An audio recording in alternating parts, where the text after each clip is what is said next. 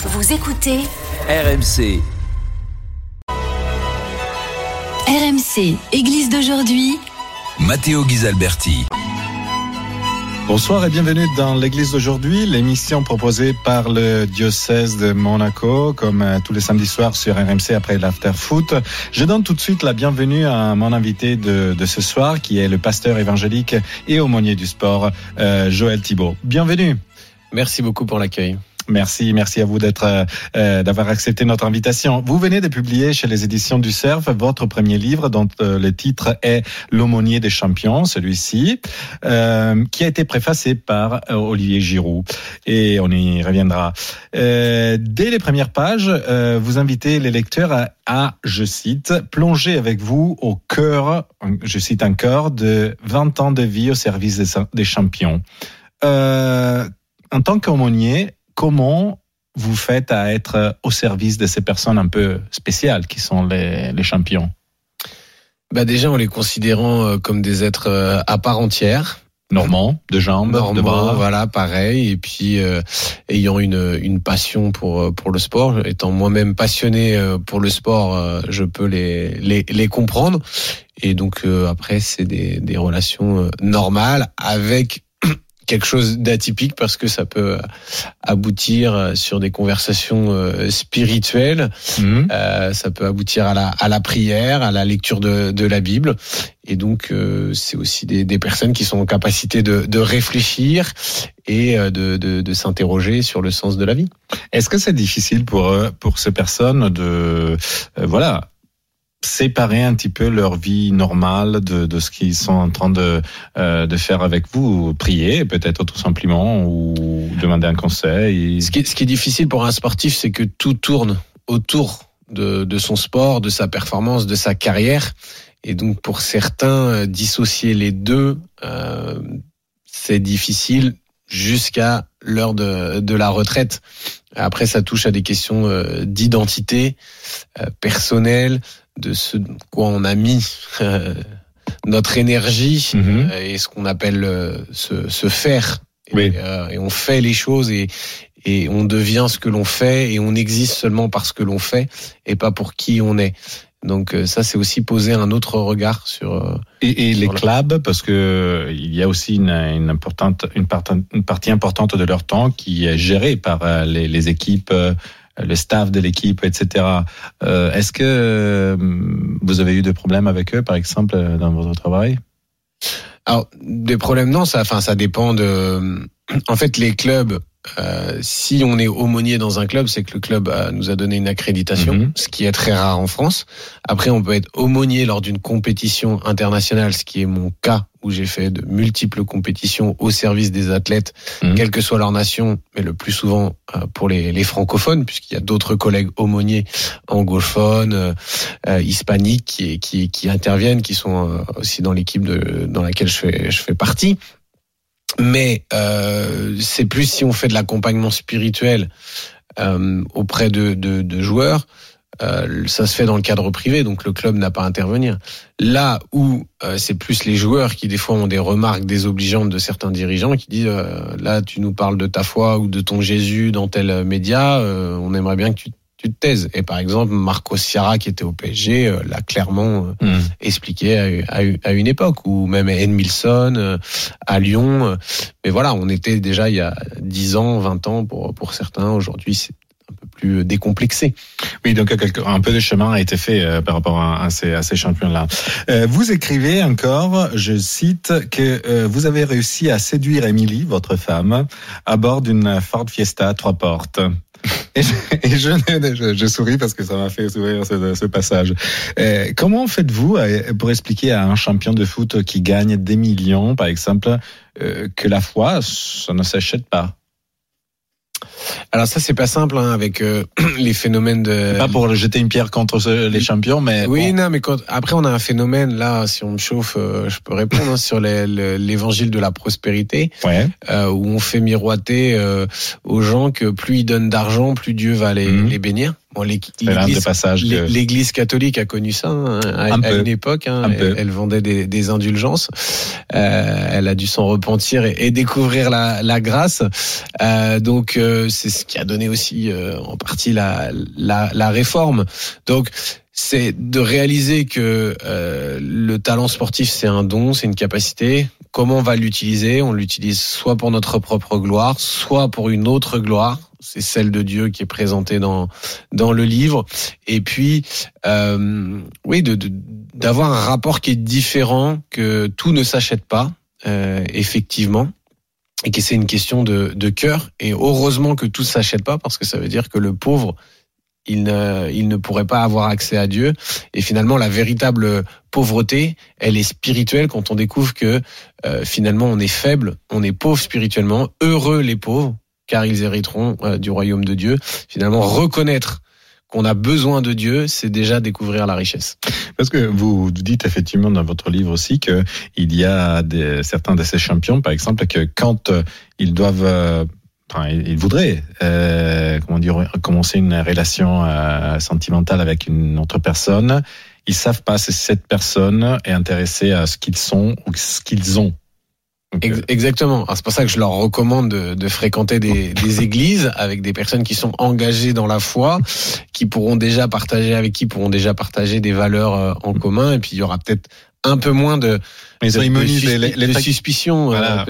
Parce que même dans les églises, quand même, il y a des gens qui ne sont pas euh, toujours. euh, bien intentionné, mal- mal- malheureusement. Malheureusement. C'est sûr que euh, il faut qu'on balaye devant notre propre porte, mais ça pourrait déjà poser des, des, des bonnes bases. des jalons. Euh, avant les championnats, les championnats du monde du, du Qatar, la presse a parlé de certains champions qui, qui avaient fait recours à des, à des marabouts.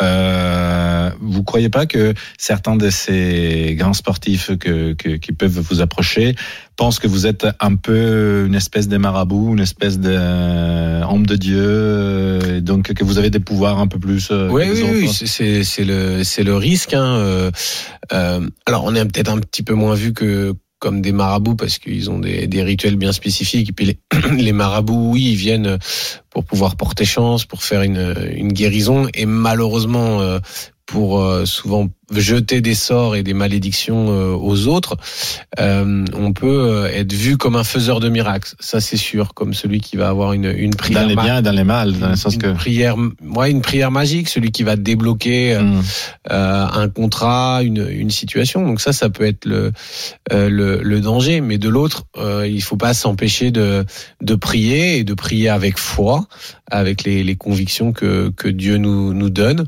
Euh, je pense que Dieu n'est pas contre le fait qu'on qu'on réussisse, euh, mais pourquoi je veux réussir? Est-ce que c'est pour ma propre gloire? Ou finalement ça va être aussi pour euh, être une bénédiction pour pour les autres? Finalement vous vous aidez entre guillemets à euh, déplacer les courses, le curseur entre soi et quelque chose d'autre.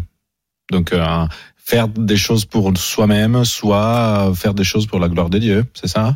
Oui, c'est ça. Après, c'est réalisé. De toute façon, les, les sportifs, à un moment donné, qui vont le plus loin, c'est ceux qui euh, ne font plus les choses euh, pour pour eux-mêmes et qu'on trouvait un exemple, but qui est peu- plus grand qu'eux. On peut donner quelques exemples, pas des personnes, mais euh, quelqu'un qui a dit avec, ah, je sais pas, avant un but euh, seulement sportif, de performance, et après, je sais pas.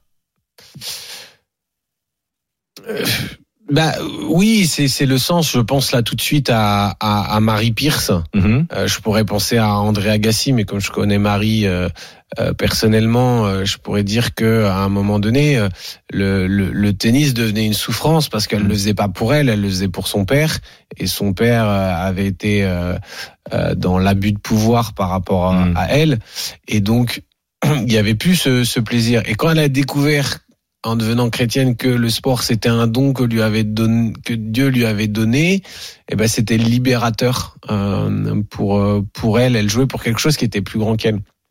Donc ça donne du, du sens parce qu'à certains moments, euh, quand on perd le sens, on a envie d'arrêter. Il y a beaucoup de sportifs qui ont envie d'arrêter parce que derrière, ils, à quoi à quoi ça rime en fait.